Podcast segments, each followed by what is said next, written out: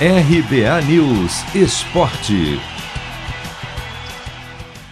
23 terceira rodada do Brasileirão começa neste sábado com quatro partidas. O destaque fica por conta do líder Atlético Mineiro. A expectativa é quanto a uma reação ou um abatimento depois da eliminação na Libertadores, na terça-feira.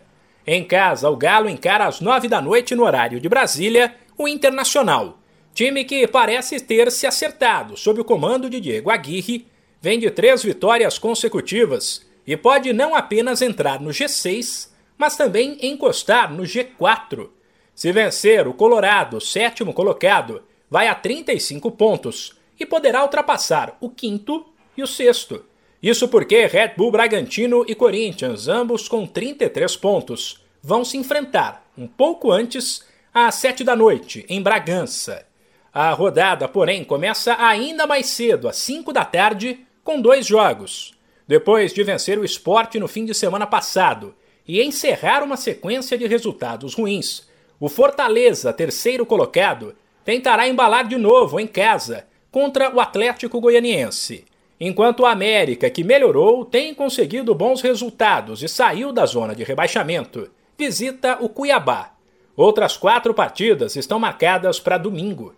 4 da tarde, o São Paulo, time que melhora num dia, piora no outro e não consegue se afastar do Z4, tentará somar pontos fora de casa diante da pior equipe do Brasileirão, a Chapecoense.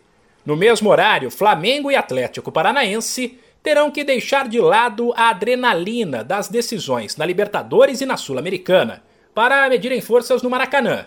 Às 6h15 da noite, o vice-líder Palmeiras que deu um bico na pressão e está feliz da vida depois de se garantir na final da Libertadores, recebe o Juventude.